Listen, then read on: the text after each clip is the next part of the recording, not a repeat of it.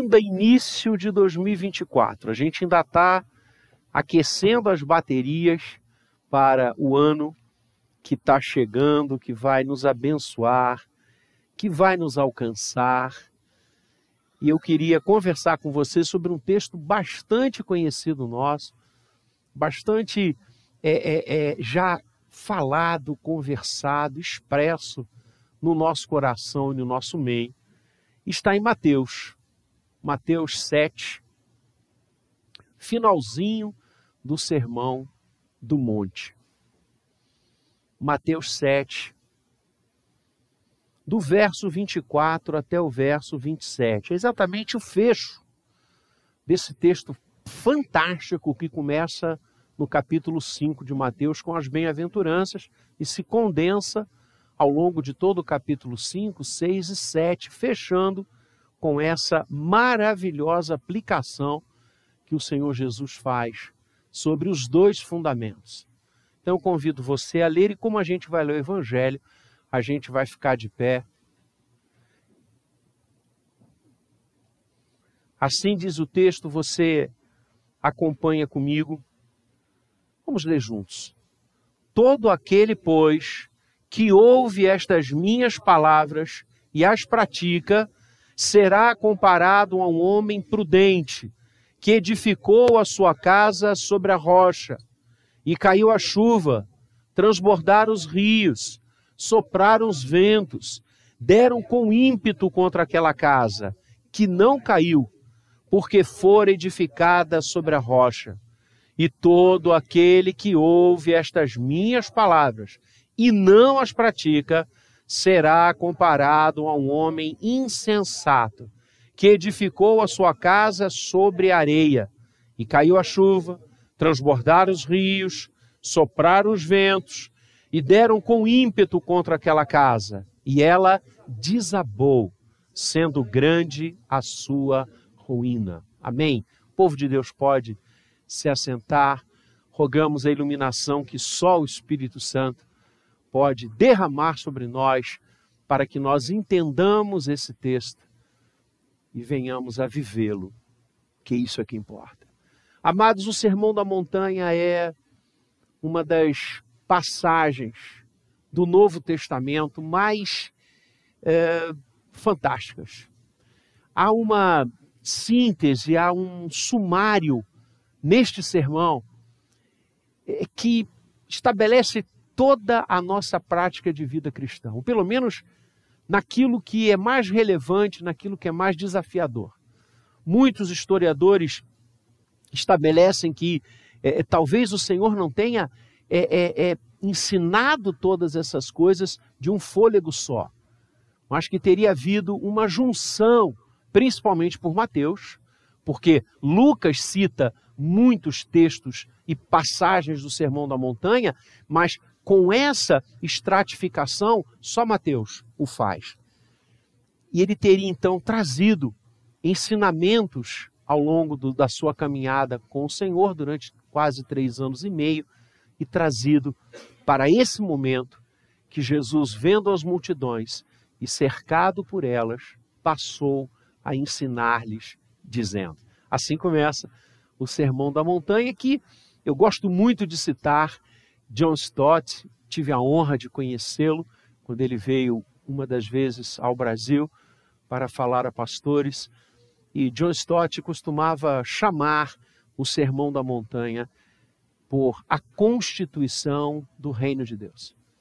Assim como nós brasileiros temos uma constituição que nos conduz, que nos comanda, que estabelece aquilo que podemos e não podemos fazer, o Sermão da Montanha constitui o reino.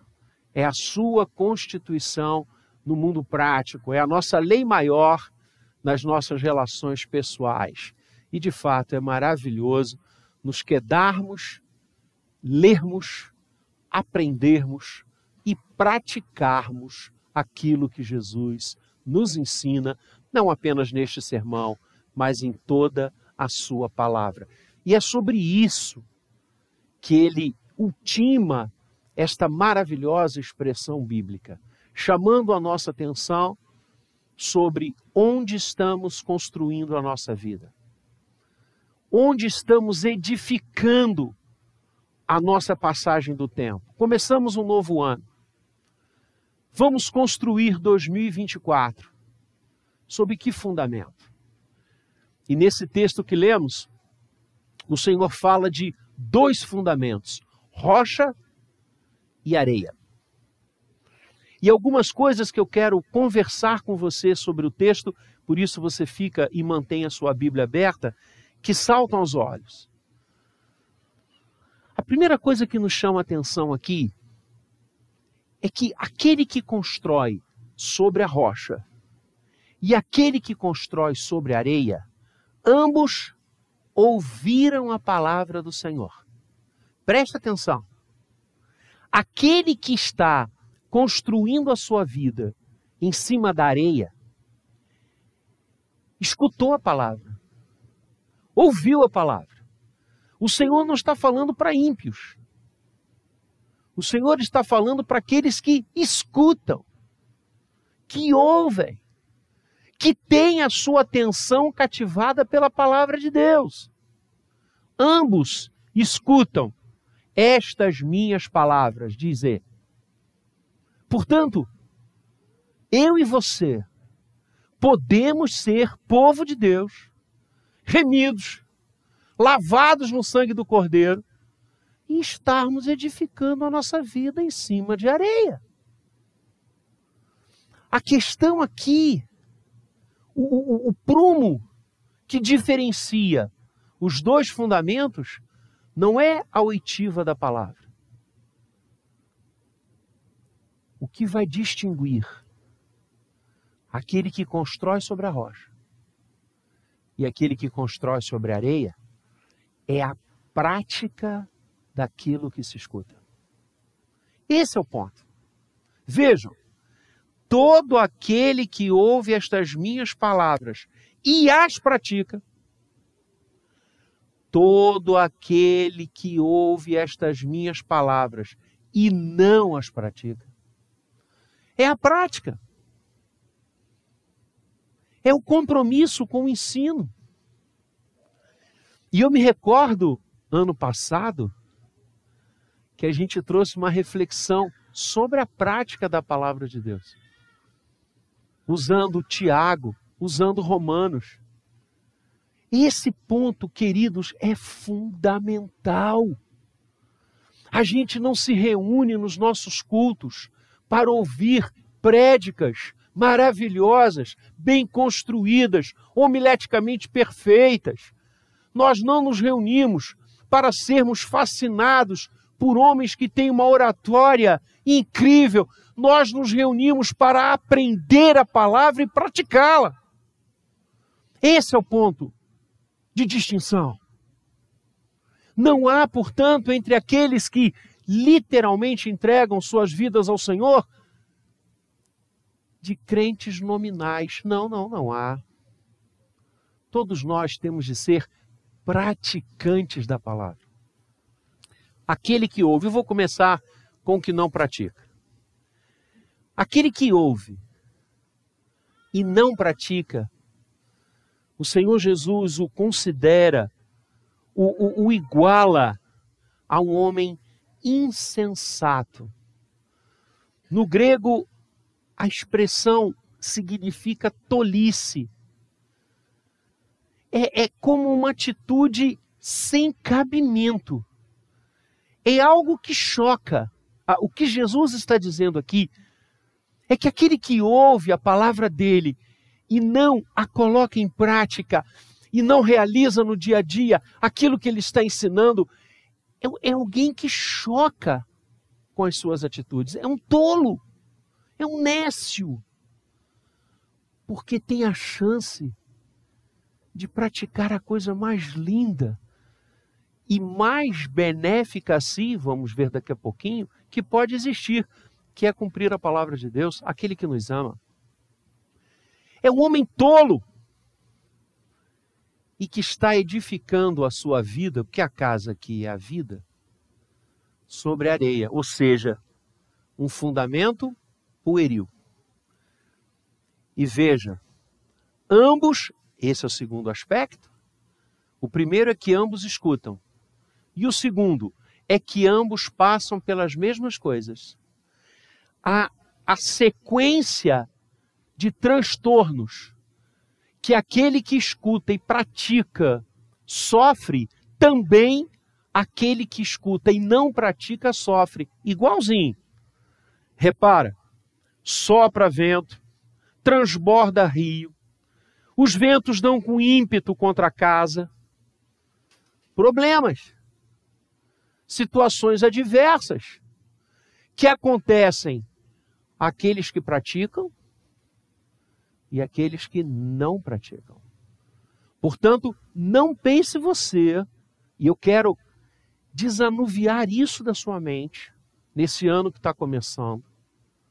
Não pense e não vá atrás dessa teologia espúria, falsa, absolutamente descompromissada com a palavra, que argumenta, tange que o crente não enfrenta dificuldades.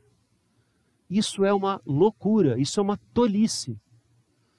Pelo contrário, o Senhor Jesus nos afiança que ao seguirmos, aí é que os ventos vão soprar com ímpeto contra a nossa casa.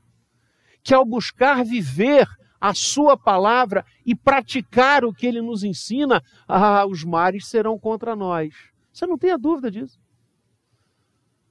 Ou você acha que o inferno baterá palmas quando você e eu praticarmos verdadeiramente a palavra de Deus? Ah, não tem como. Então, nós passamos dificuldades sim, e eu preguei domingo passado sobre isso. Nós vamos enfrentar mares, vamos enfrentar desertos, vamos enfrentar exércitos oponentes. O Senhor Jesus disse: No mundo tereis aflições, Ele nos alerta. Como pode, diante desta palavra clara, lúcida, que é consoante em toda a Escritura, o Senhor nunca nos prometeu que não enfrentaríamos dificuldades. Como pode alguém vir e afirmar que o crente não adoece, que o crente não perde o emprego, que o crente, que o crente não parem, sabe o que faz isso? Legiões que estão vindo às igrejas para se dar bem na vida. Já que crente não adoece, eu quero ser crente. Já que crente consegue emprego fácil, eu quero ser crente. Já que crente estava morando na rua, agora é industrial, eu quero ser crente.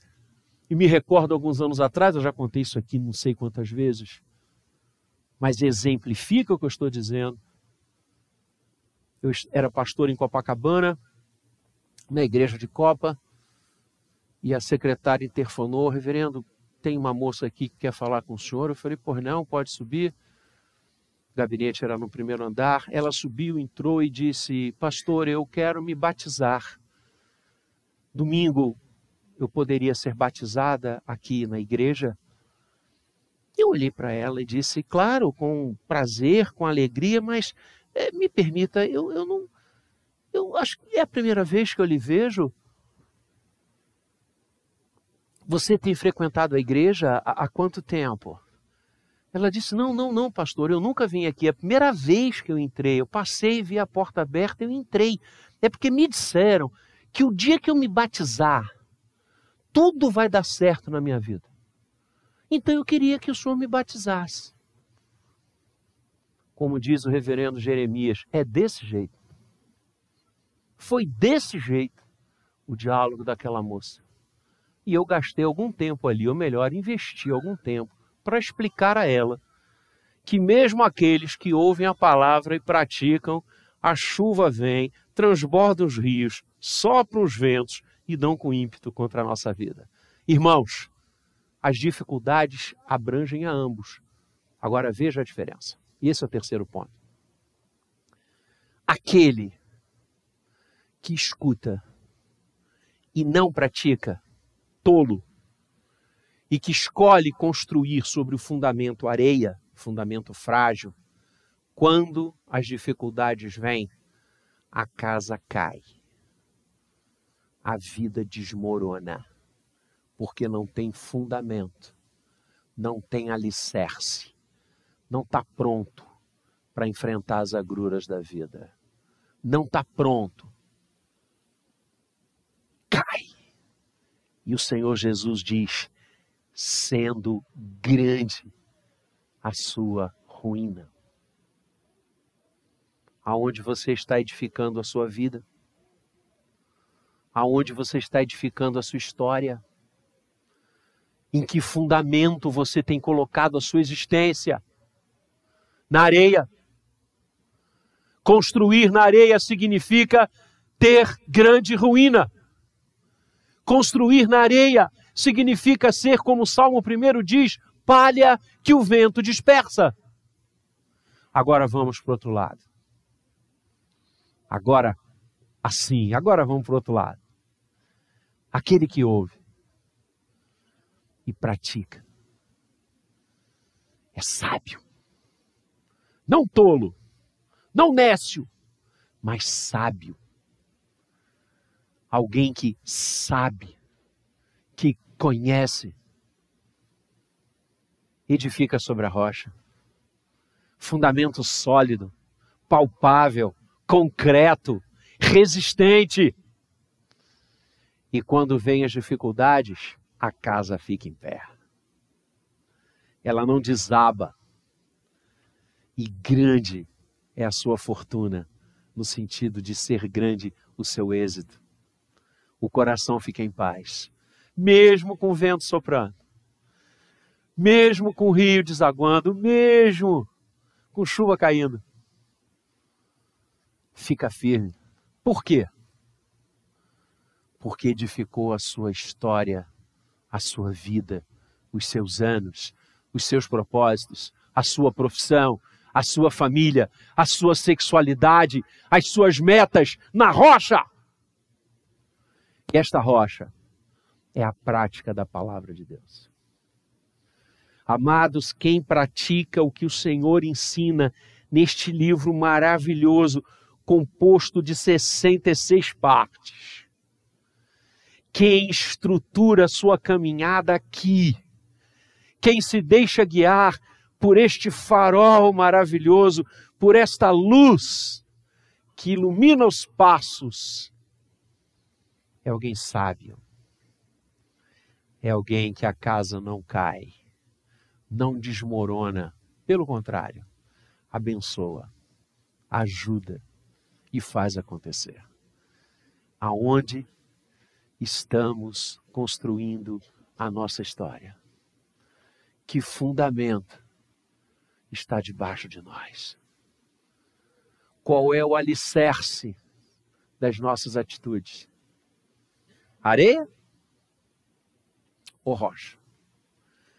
Se seguirmos o primeiro versículo do Salmo primeiro, estamos construindo na areia. Qual é o primeiro versículo do Salmo primeiro? Alguém lembra? Bem-aventurado aquele que não anda aonde? No conselho dos ímpios. Você já viu como é que tem crente que ao invés de construir a sua vida sobre a rocha, da palavra de Deus, da prática da palavra de Deus, tem construído sua vida no conselho dos ímpios? Você já viu como é que tem crente que ama imitar o mundo? Eu queria entender por quê. Literalmente eu queria entender por quê. Coisas que não têm nada a ver com o Senhor. Práticas, ideias, palavras, conceitos, modas que não tem nada a ver com a glória do eterno. Que só ao referir-se delas é vergonhoso, como diz o profeta. E os crentes, quantos vão atrás dessas coisas? Misericórdia. Conselho de ímpio, desculpa, não, não, não vai edificar minha casa. Eu não vou lançar minha vida nisso. Eu vou querer saber quem está falando. A fonte é importantíssima. Quem tem espelhado a sua vida? Você tem seguido que falas, que ideias, que práticas, que pensamentos? Você tem reproduzido o que Conselho de ímpios, a palavra diz que feliz é aquele que não faz isso. Segundo lugar, não anda no conselho dos ímpios, não se detém aonde? No caminho dos pecadores, no andar daqueles que não querem buscar a vontade, portanto não praticam a palavra. Olha aí, olha aí, olha a junção do Salmo 1 com o final do Sermão do Monte. A palavra é fantástica. Irmãos, nós não podemos nos deter no caminho dos pecadores. Lembra? Pecado é errar o alvo. Errar o alvo. Que alvo? O alvo da palavra. O alvo da vontade de Deus. Deus tem uma vontade linda, maravilhosa, específica, que se bifurca em todas as áreas da nossa vida. O Senhor tem um padrão para mim, Vladimir. Como profissional, como pai, como marido, como avô, como pastor este padrão que a palavra me traz, eu tenho que lançar o meu fundamento nela, a minha vida nela. Eu não posso me deter no caminho dos pecadores. Daquela galera que não está nem aí para o que Deus quer e para o que o Senhor deseja. Não respiram a sua glória, não buscam o seu querer. Pecadores, ou seja, erro de alvo permanente. E eu vou me deter no caminho dessa turma. Eu vou me fazer um com eles, é isso? Tolo! Tolo! Está construindo sobre areia. Vai cair, vai ruir. Não se sustenta e a ruína vai ser grande. E qual é o terceiro passo? Cadê o sal? Não anda, não se detém e não se assenta na roda dos escarnecedores. Vejam, um, um, perceberam o processo? Andar, deter-se, assentar-se. É um processo. Um abismo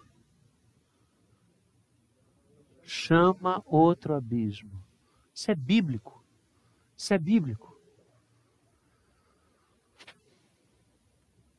Lá na igreja de Copa nós tínhamos um, umas programações muito interessantes e nós cedíamos as instalações da igreja durante a semana para várias vários organismos que trabalham com pessoas que se viciam em N coisas. E muitas vezes eu assistia às reuniões, até para, como pastor, é, é, dar as boas-vindas e participar ali. E todos esses grupos, todos esses grupos, que entrava a questão de bebida, de tóxicos, de sexo, todos esses grupos, eles tinham uma fala que era unânime. Não dê o primeiro passo.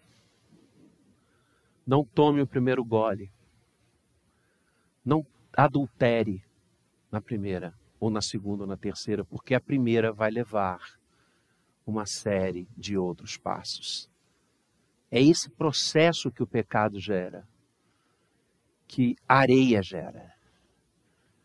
Andar, deter e assentar-se. Assentar-se com gente que não tem compromisso de vida.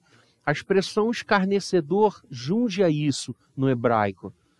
É como alguém que não tem seriedade.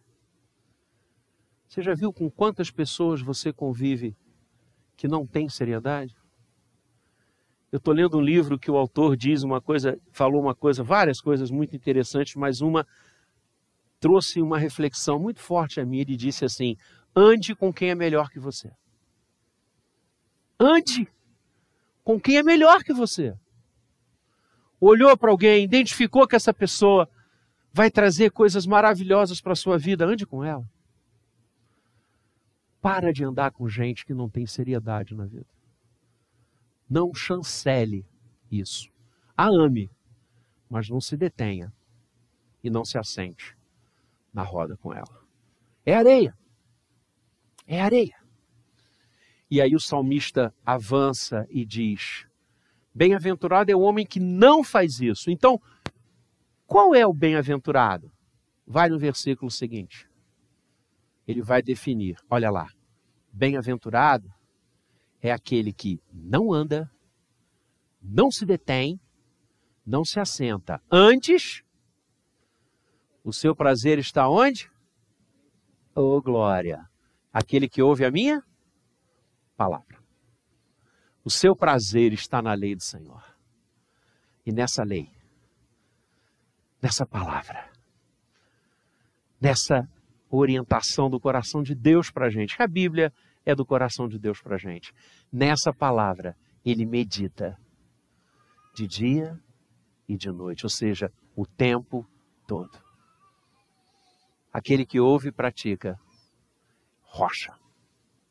Eu quero desafiar você a nesse ano que está começando, mergulhar na palavra de Deus e vivê-la.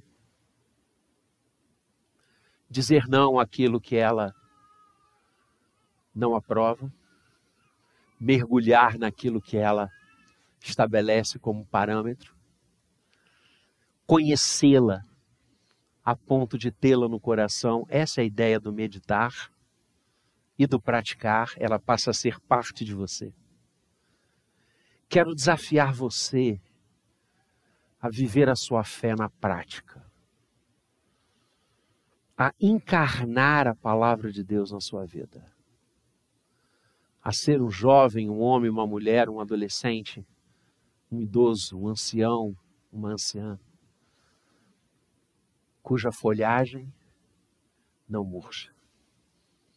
E só há uma forma da folhagem não murchar, é se ela estiver plantada junto às águas, se ela tiver fundamento. E o fundamento é a rocha. Quando nós praticamos a palavra de Deus, primeiro, nós falamos ao Senhor que confiamos nele. Semana passada, um evento lá na empresa que eu dirijo, eu dei uma orientação.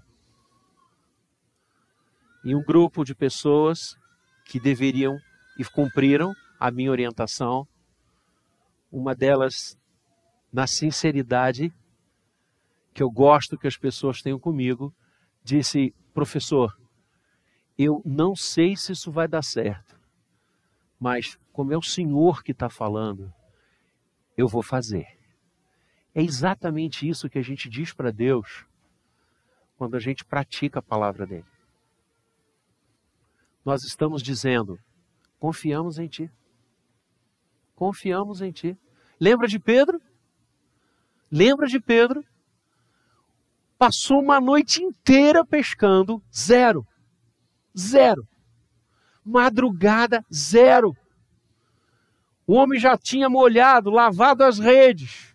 Jesus chega e diz: Posso usar seu barco para ensinar a multidão? Claro, os dois entram, se afastam da praia. Jesus ensina, o povo fica embevecido. Pedro ouvindo ali, pertinho dele. E quando o Senhor termina a ministração, ele vira para Pedro e diz: Vamos nos fazer ao largo novamente? Vamos ganhar o mar? Vamos embora? ganha o mar de novo. E o Senhor olha e diz: joga a rede. e Pedro fala: Senhor, eu sou homem do mar. Minha profissão é essa. Eu conheço meu ofício. Eu sustento a minha casa com ele. Eu pago as minhas dívidas com o meu trabalho. E eu Fiquei horas e horas e horas e não peguei nada, mas mediante a tua palavra. O Senhor está mandando eu lançar a rede? Eu vou lançar. Lançou. e pegou tanto peixe que teve que chamar outros barcos. Senão eles iam a pique de tanto peso. Quando eu e você praticamos a palavra, a gente está dizendo isso. Olha, eu confio no Senhor. Eu confio no Senhor. Muitas vezes, quando a gente praticar a palavra de Deus, a gente vai estar tá, com absoluta certeza crucificando a gente, dizendo não a nós. vai colidir o nosso interesse, o nosso desejo, o coração pecaminoso que temos, com a orientação cristalina da palavra, vai chocar e que bom que choque. Porque você vai ver se de fato você está construindo areia na areia ou você está construindo na pedra. Quando eu e você praticamos a palavra, a gente está dizendo a Deus: Eu confio no Senhor. Quando nós praticamos a palavra dele, a gente está dizendo: Eu amo o Senhor. João 15, o Senhor Jesus diz: Eu sou a videira verdadeira. O Senhor diz que todo aquele que o ama tem prazer em cumprir a sua palavra. Eu queria que você pensasse agora, estamos terminando, que eu e você temos o prazer de agradar a Deus. Olha, não é só eu confio no Senhor e eu vou praticar a tua palavra. É, eu quero agradar o coração do Senhor. Eu quero que o coração de Deus fique feliz comigo. Que meta para esse ano, gente. Que meta maravilhosa para 2024, agradar o coração de Deus. E se há uma coisa que a palavra escancara, é que o Senhor quer se agradar da gente. Como eu disse, eu comecei a ler números hoje. Passei Gênesis, Êxodo, Levítico, estou no deserto, no livro do deserto. E todos os anos, quando eu leio a Bíblia, cada ano eu pego uma Bíblia diferente. É minha Bíblia de leitura, não é de fazer sermão. Por mais que às vezes eu esteja lendo o texto, dá vontade de. Não, não, não, não. Depois. Agora é leitura.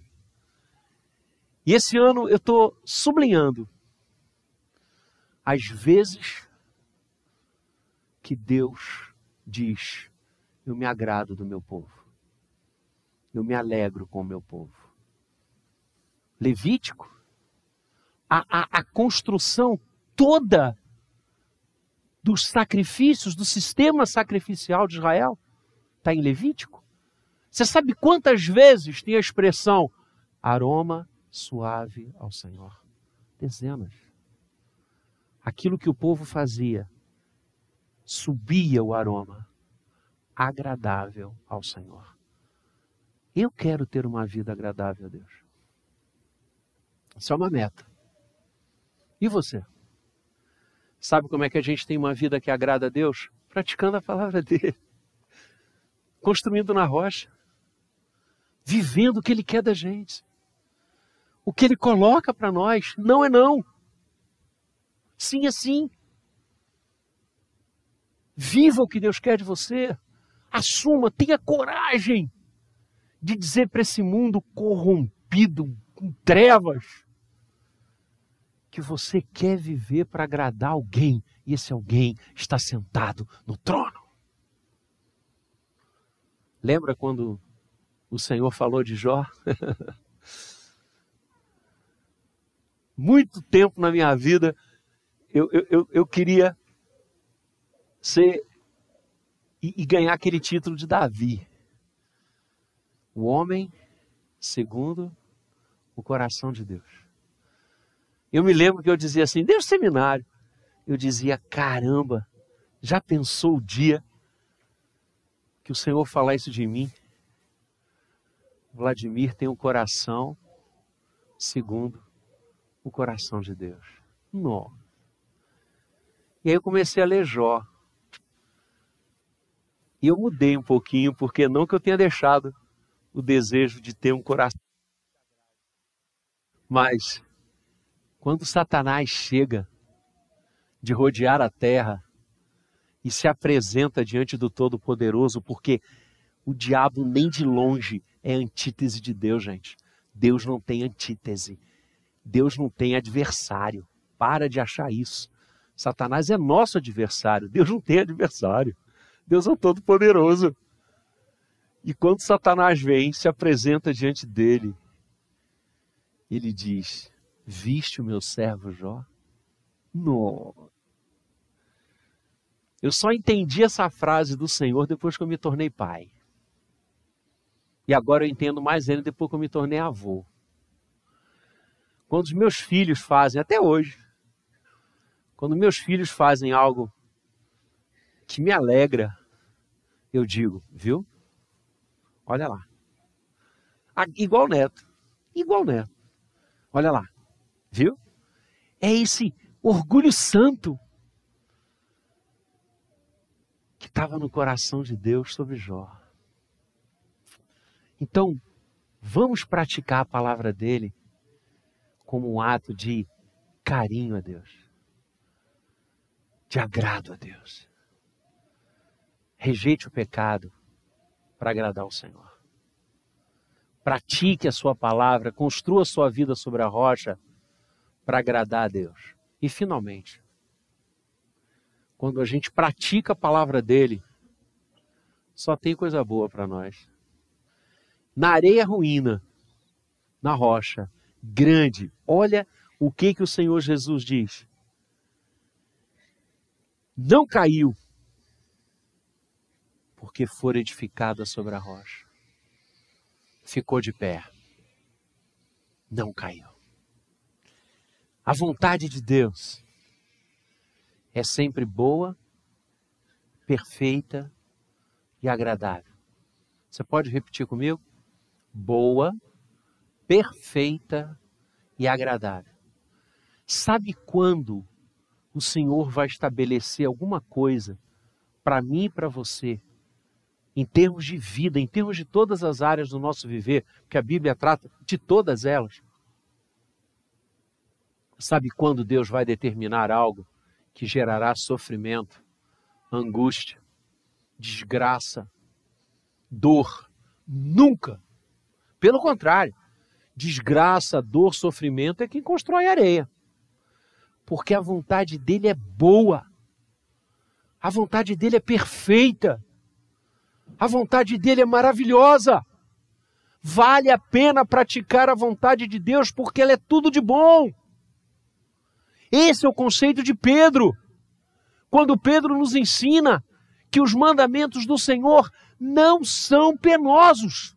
Pelo contrário, ele diz: foram dados a nós para a nossa alegria. É isso.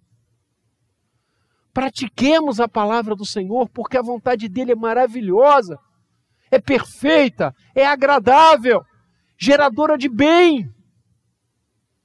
Nunca Deus vai estabelecer um caminho para mim e para você de sofrimento.